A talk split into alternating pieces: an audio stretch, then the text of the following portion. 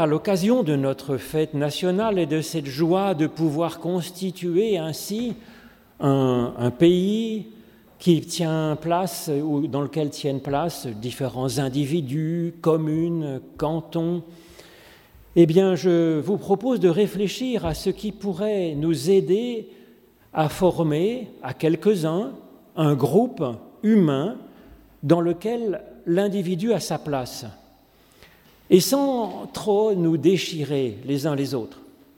Alors la question demande de la nuance, car elle est complexe à penser et encore plus à vivre, depuis l'aube de l'humanité, bien sûr.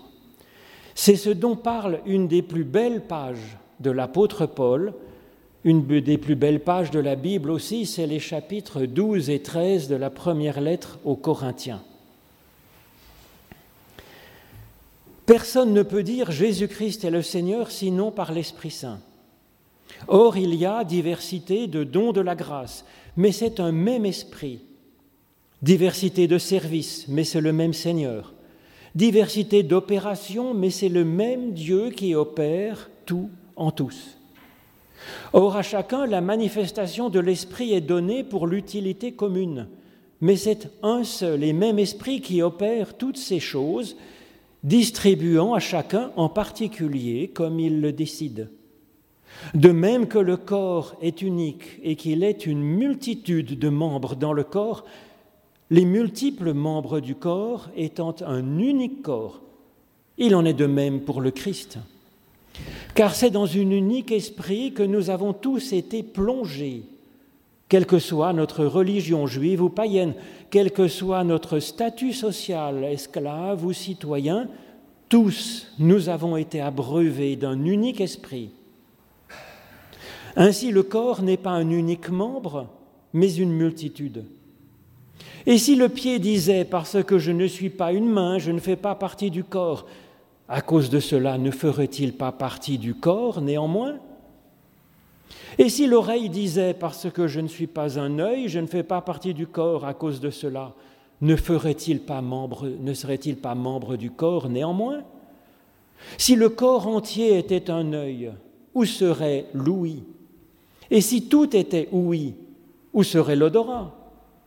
Maintenant donc, Dieu a placé chacun des membres dans le corps comme il l'a voulu. Si le tout était un unique membre, où serait le corps? Mais maintenant, il y a une multitude de membres et un unique corps. Et l'œil ne peut pas dire à la main si je n'ai pas, pas besoin de toi. Ni la tête ne peut pas dire aux pieds je n'ai pas besoin de vous. Bien plus, les membres du corps qui paraissent les plus faibles sont les plus nécessaires. Et ceux que nous estimons être les moins honorables du corps, nous les entourons d'un plus grand honneur et les membres les moins présentables, nous soignons particulièrement la présentation. Tandis que ceux qui sont les plus présentables n'ont pas besoin de cela. Dieu a composé ainsi le corps de manière à donner sa place à ce qui en manquait, afin qu'il n'y ait pas de division dans le corps, mais que tous les membres du corps s'inquiètent de la même façon les uns des autres. Si une partie du corps souffre, tous les autres souffrent avec elle. Et si une partie du corps est glorifiée, toutes les autres se réjouissent avec elle. Vous êtes le corps du Christ, vous en faites partie, chacun pour sa part. Passionnez-vous pour les meilleurs dons de la grâce. Et je vais vous montrer la voie qui surpasse toutes les voies. Quand je parlerai les langues des humains et celles des anges, si je n'ai pas l'amour, je suis une pièce de bronze qui résonne ou une cymbale qui retentit. Quand j'aurai la capacité de parler en prophète, la science de tous les mystères et toute la connaissance, quand j'aurai même toute la foi au point de transporter les montagnes, si je n'ai pas l'amour, je suis rien. Quand je distribuerai tous mes biens quand même je livrerai mon corps au point de le consumer, si je n'ai pas l'amour, je ne sers à rien. L'amour est patient, l'amour est serviable, il ne jalouse pas. L'amour ne se vante pas, il ne se glorifie pas d'orgueil, il ne fait rien d'inconvenant, il ne cherche pas son propre intérêt, il ne s'irrite pas, Il ne tient pas compte du mal, il ne se réjouit pas de l'injustice, mais il se réjouit de la vérité, de la fidélité. Il pardonne tout, il croit tout, il espère tout, il supporte tout. L'amour ne meurt jamais. Les messages des prophètes, ils seront abolis. Les langues, elles cesseront. La connaissance elle-même sera abolie. Car bien sûr, c'est partiellement que nous connaissons. C'est partiellement que nous parlons en prophète. Mais quand viendra l'accomplissement, ce qui est partiel sera aboli. Lorsque j'étais tout petit, je parlais comme un tout petit, je pensais comme un tout petit, je raisonnais comme un tout petit. Lorsque je suis devenu adulte, j'ai aboli ce qui était propre au tout petit. Aujourd'hui, nous voyons au moyen d'un miroir d'une manière un peu confuse, mais alors ce sera face à face. Aujourd'hui, je connais partiellement, mais alors je connaîtrai comme je suis connu. Or maintenant, trois choses demeurent. La foi, l'espérance et l'amour. Mais c'est l'amour qui est le plus grand. Recherchez l'amour. Montrez du zèle pour ce qui est des réalités spirituelles, surtout afin que vous prophétisiez vous-même. Ô Éternel, par l'étude de ces écritures anciennes, ouvre-nous maintenant à ton souffle de vie. Au nom de Jésus-Christ. Amen. Comment faire partie d'un groupe tout en étant un individu qui a son point de vue personnel et qui laisse place aux autres points de vue personnels? Les déchirures viennent si facilement. Paul en sait quelque chose car quand il écrit ses lettres aux Corinthiens, il s'adresse à une église qui lui est chère car il l'a fondée, mais qui se déchire en plusieurs clans. Alors, il essaye de faire taire les disputes et de tisser des bonnes relations, bien sûr, mais il va plus loin avec cette vision d'un corps, c'est-à-dire d'une entente dans le groupe humain qui soit organique, et cela marche pour l'humanité entière, cela peut marcher pour une église, cela peut marcher pour une nation, cela peut marcher pour une famille, pour un couple, pour quelques amis ou pour le club de pétanque. C'est toujours la même difficulté et la même richesse entre le groupe et les individus. Et il propose donc une vision comme un corps avec une, multitude de membres dans le corps, tous bien différents. Alors ça paraît simple, mais c'est une idée géniale. Et nous pouvons effectivement apprendre de cette merveille qu'est notre corps. Un corps n'existe que grâce à la diversité de ses membres, de ses cellules, et c'est une évidence. Comme le souligne Paul, cette diversité est indispensable. C'est une richesse et une bénédiction d'avoir ainsi dans le même corps de multiples organes absolument incroyablement organisés, des cellules même bien spécifiques qui collaborent au bien de l'ensemble. C'est incroyablement bien fait. Alors que malheureusement, entre êtres humains, le succès de l'un attire parfois la jalousie des autres. Et beaucoup s'écarte de la personne qui est en difficulté, en souffrance ou dans le malheur, comme si c'était contagieux. Au contraire, dans le corps, le bonheur d'un membre réjouit l'ensemble, nous dit Paul, et c'est vrai. Le corps entier aussi va s'armer pour lutter contre le malheur d'un seul membre du corps, pour que l'ensemble soit en forme. Et c'est infiniment plus fonctionnel d'être ainsi. Alors qu'entre nous, entre humains, une divergence d'opinion a tendance finalement à nous rendre mal à l'aise. Et cela d'autant plus que le sujet dont il est question nous touche d'une manière profonde, évidemment. Paul relativise cela. De toute façon, nous dit-il, nos opinions, nos pensées, nos connaissances sont partielles et nous avons sans cesse à les réviser, à les affiner, alors malheureusement, certains, oubliant que nos idées, nos connaissances sont toujours relatives, cherchent à imposer leurs idées de force aux autres. D'autres personnes cherchent pour résoudre cette difficulté, ce mal-être, eh bien, cherche à constituer un club ou une église de personnes qui seront homogènes du point de vue des croyances, du point de vue des rites, du point de vue de la façon de lire la Bible ou de lire le Coran, c'est selon. Et de vivre dans ce club, d'avoir ses amis dans le club, d'épouser les personnes de ce club, son conjoint, ses amis seront tous dans ce club bien unis, bien cohérents, bien homogènes, et ils se sentiront ainsi moins en danger par la diversité des opinions. Cette façon de chercher à vivre en paix par l'unanimité relative est discutée dans la Genèse avec le mythe de la ville et de la tour de Babel.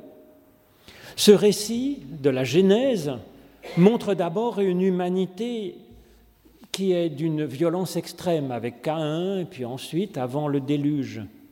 Et puis ensuite, ils essayent de progresser et donc de travailler dans une unanimité quasi parfaite dans la ville de Babel. Après les violences assassines des premières générations et du déluge, à Babel, c'est une autre forme de violence, celle de l'unanimité, de la pensée unique. Et la Bible nous fait réfléchir donc sur cette question, n'acceptant ni finalement ni la première violence ni la seconde, qui ne laisse plus de place à l'individu.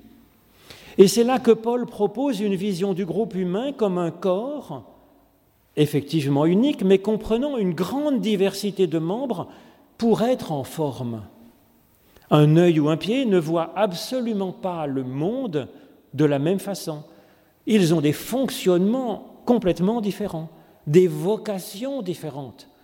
Et fort heureusement, l'un et l'autre font partie du corps. De même, Chacun dans le corps de l'humanité ou dans un groupe humain, quelle que soit sa taille ou sa dimension, il est vraiment fondamental, passionnant de voir la diversité comme une richesse et de trouver ce fonctionnement organique ensemble dans cette diversité. Alors cela semble logique d'intégrer cette diversité comme le fait cette merveille qu'est le corps humain alors Paul concède une première difficulté, c'est que nous puissions parfois être déprimés nous-mêmes, déçus de nous-mêmes, au point de nous dire que nous ne sommes pas dignes, pour telle ou telle raison, de faire partie du corps. Paul insiste pour dire que cela ne change rien au fait que nous restons membres du corps, avec sa place digne, légitime. Que cela nous faisons partie du corps, mais d'une façon originaire, essentielle. Et quand nous sommes en forme, nous pouvons, comme il le propose, eh bien prendre souci de l'autre et lui dire à l'autre, lui redire, lui prouver par nos paroles, par nos gestes, par notre attention, qu'il a bien sa place dans le corps. Alors nous sommes donc une diversité de membres tellement différents. Comment en faire un corps un corps uni, fonctionnel, où chaque membre a néanmoins sa place pour sa personnalité, sa façon de voir? Alors notre intuition pour travailler à cette unité, eh bien, serait de discuter, de rapprocher les points de vue, de soigner les relations, d'établir des chartes, des codes, des déontologies, des lois, des processus et des commissions, bien sûr. Paul propose une toute autre démarche de partir autrement. Alors cette autre démarche, il ne l'invente pas, elle est directement inspirée de la foi du Christ et de sa façon dont il a agi. Paul nous propose de nous concentrer sur chaque personne individuelle afin que chaque membre du corps puisse progresser, puisse être plus en forme, puisse devenir encore plus spécifiquement lui-même ou elle-même et trouver ainsi sa vocation. Cela peut sembler paradoxal. Pour travailler à l'unité de l'ensemble, à l'unité du groupe, il faut d'abord chercher à ce que chaque membre du corps soit encore plus individualisé, plus spécifique, plus fidèle à lui-même grâce à Dieu, faisant confiance finalement à la bonne nature de chacun. Alors comment faire? Eh bien c'est le travail de l'esprit, nous dit Paul. Pas l'esprit avec un petit e, mais l'esprit avec un grand E, qui est l'esprit, le souffle de Dieu, donné à chacune et à chacun lors même de sa Genèse.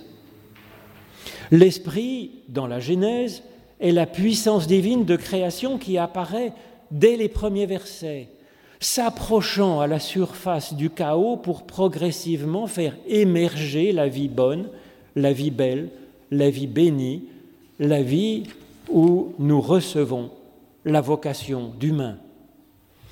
Et c'est bien la même, le même processus, c'est bien la même difficulté, c'est bien la même tâche qui appartient à l'esprit, effectivement, pour constituer un groupe. Alors, selon Paul, le travail de l'esprit en faveur de chacun, et donc de l'ensemble, est double. Il dit que nous sommes d'abord plongés dans l'esprit, tous, chacun, chacune.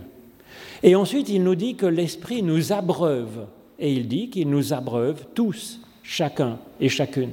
Cela évoque une double action et une double ambition que Dieu a pour chaque individu. Nous sommes d'abord plongés dans l'esprit, pas une seule fois unique, mais permanent, d'une manière permanente. Alors nos traductions disent qu'on est baptisé dans l'esprit, mais je crois que ça ferait trop penser à un rite religieux. Ce n'est pas ce qui est en cause du tout ici. C'est simplement une conséquence du fait que Dieu est le Dieu de tous et qu'il aime chaque individu en particulier, chacun de ses enfants, nous dit le Christ, alors même qu'il arrive que cet enfant soit ennemi de Dieu. Ça n'empêche pas Dieu d'aimer et de prendre soin, bien entendu. Et donc être plongé dans l'esprit, cela signifie que Dieu continue à nous créer, à perfectionner la genèse de notre être et à nous soigner. Il cherche ainsi à nous élever, mais comme de bons parents le font. Ils ne cherchent pas à formater leur enfant, mais à développer chacun de leurs enfants pour qu'ils soient euh, en meilleure forme d'eux-mêmes et qu'ils puissent trouver leur chemin, qu'ils puissent s'épanouir, qu'ils puissent développer chacun son potentiel, son génie propre. Ben, c'est ce que fait Dieu. Et c'est pour ça que nous sommes tous et chacun plongés dans l'esprit. Alors ensuite, l'esprit ne nous est pas seulement extérieur pour nous créer, il nous abreuve, nous dit l'apôtre Paul. Et donc nous le recevons à l'intérieur de nous-mêmes. Ce souffle de création de nous devient un souffle de créativité en nous, en chacun, selon son propre charisme, selon sa propre vocation, participant à sa façon au bien de l'ensemble. Alors le premier point est ainsi le développement de chaque personne, l'individualiser, l'encourager à être individu, à être un sujet, et puis soigner l'individu, l'aimer. Quand Paul dit que c'est par l'Esprit que Dieu travaille à cela, bien sûr, Dieu y travaille.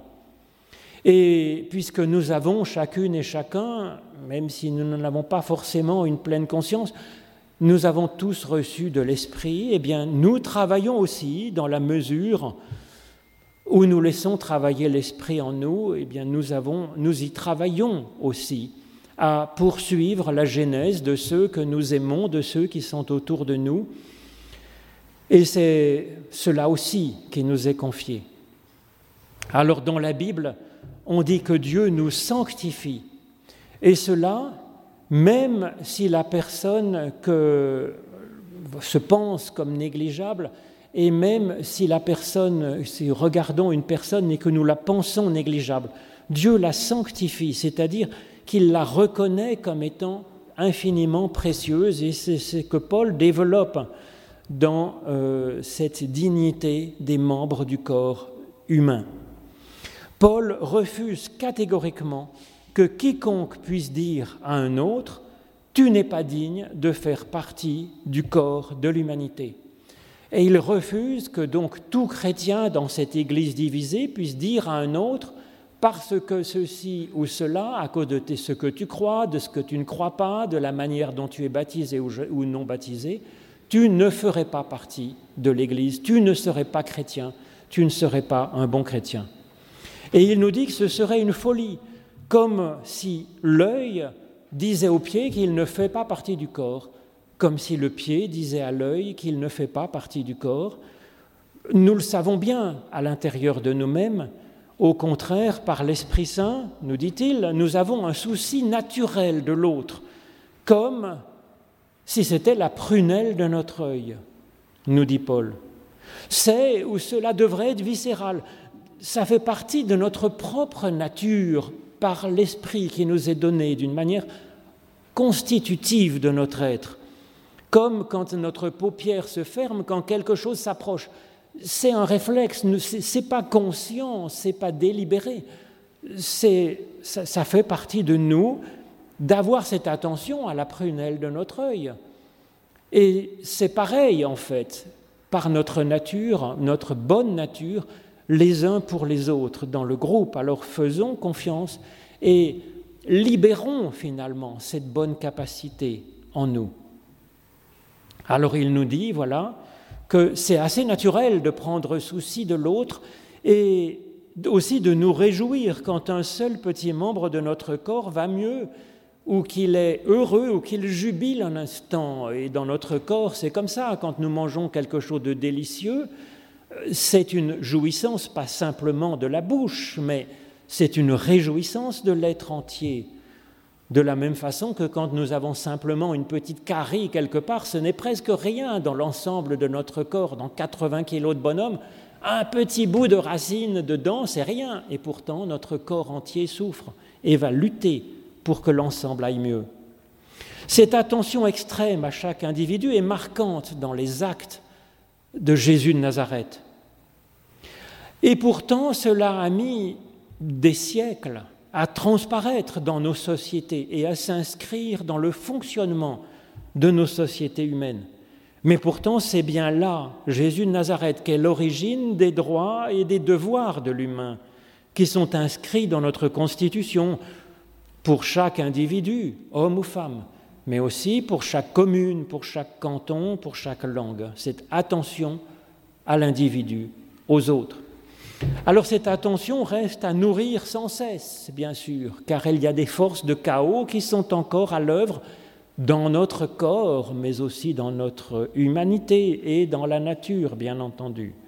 C'est pourquoi il est fort utile, je crois, de fêter la nation et de se rappeler sa fragile constitution au nom même du Dieu Tout-Puissant, Créateur. Et c'est utile de voter même sur la longueur des cornes des vaches, parce que ça soigne, si vous voulez, l'individu, le particulier. Attention au particulier. L'émanciper d'abord, ce particulier, et ensuite unir l'ensemble en un corps par une attention à l'autre. Car l'idée n'est pas d'être simplement un pied en pleine forme, en tant que tel. Il ne saurait pas où aller. L'objectif, l'idée, c'est pas simplement d'être un œil en pleine forme. Ça n'avancerait pas tellement le corps. La question, c'est d'être soi-même un membre en forme d'un corps qui est en forme. Alors pour cela, il y avait d'abord cet esprit qui vient soigner chaque individu. Et il y a une autre chose. Paul, il nous propose d'avoir ensemble un point focal, c'est-à-dire une visée commune. Et je crois que cela est essentiel. C'est essentiel même évidemment pour des non-chrétiens, mais dans le cadre comme ça de la foi chrétienne, eh bien Paul nous propose bien sûr d'avoir cette visée qu'il résume dans ces quelques mots Jésus-Christ est le Seigneur.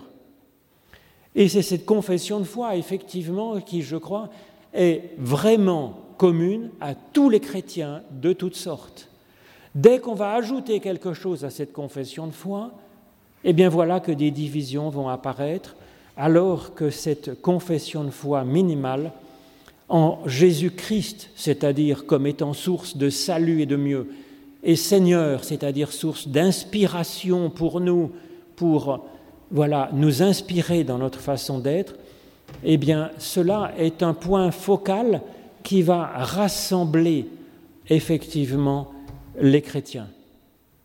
Alors, dans notre église de Genève, quand une personne désire être baptisée comme adulte, par exemple, ou devenir membre de l'église, nous ne lui demandons pas de signer une confession de foi, de croyance, nous n'allons pas leur vérifier si sa vie est bien euh, dans les clous, nous ne lui demandons pas non plus euh, qui il aime ou je ne sais quoi, eh bien non, nous faisons confiance dès qu'elle s'intéresse à Jésus-Christ. Nous faisons confiance à l'Esprit qui fera le reste et qui donnera à chacun d'avancer, de trouver sa propre vocation en complément avec les autres.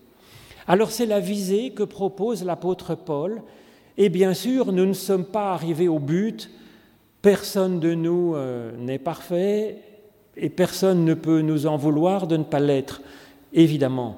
Nous sommes donc en chemin, en Genèse. Alors, euh, grâce à Dieu qui nous soigne et nous abreuve, comme le dit Paul, et puis aussi clopin, clopant, en nous aidant les uns les autres mutuellement à avancer. Et Paul nous propose un chemin pour travailler donc ce cheminement, ce chemin et il nous propose un chemin qu'il décrit comme étant le chemin par excellence. Nous dit-il, c'est un chemin qui est inspiré de l'être même de Dieu. Dieu qu'il appelle ici l'amour, l'agapé en grec, comme Jean le fera aussi dans sa première lettre, où Dieu est appelé amour. Paul propose donc des exercices qui sont des exercices pratiques, concrets, à vivre. Et en même temps, il relativise ces exercices pratiques comme étant de simples exercices, des pas sur ce chemin d'excellence. Et là encore, je trouve que Paul est particulièrement fin, délicat. Et je pense qu'effectivement c'est génial et que c'est à méditer afin, de prendre ainsi soin de nous-mêmes, grâce à Dieu. Paul évoque premièrement la théologie et la prière, langue des humains et des anges. Une formidable recherche que Paul mène, bien sûr, lui-même, articulant débat avec la Bible, philosophe grec, euh, associant la pensée donc des Juifs et des Grecs ensemble, les interrogations humaines. Et alors il dit c'est excellent cette recherche. Si c'est avec amour, et par l'amour. Et sinon, nous dit-il, c'est nocif et nous le savons ô combien. Paul évoque ensuite le fait d'être consacré au service de notre prochain.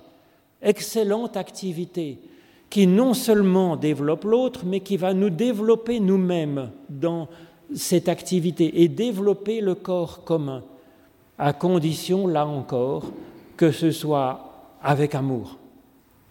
Et enfin, la troisième activité, c'est la foi. L'engagement dans la confiance que nous avons en Dieu, ce travail conscient d'être dans cette confiance en Dieu. Excellente dimension de notre recherche qui est travaillée, là encore, dans l'amour de Dieu, afin que nous aimions un peu plus véritablement en acte, en parole et en pensée.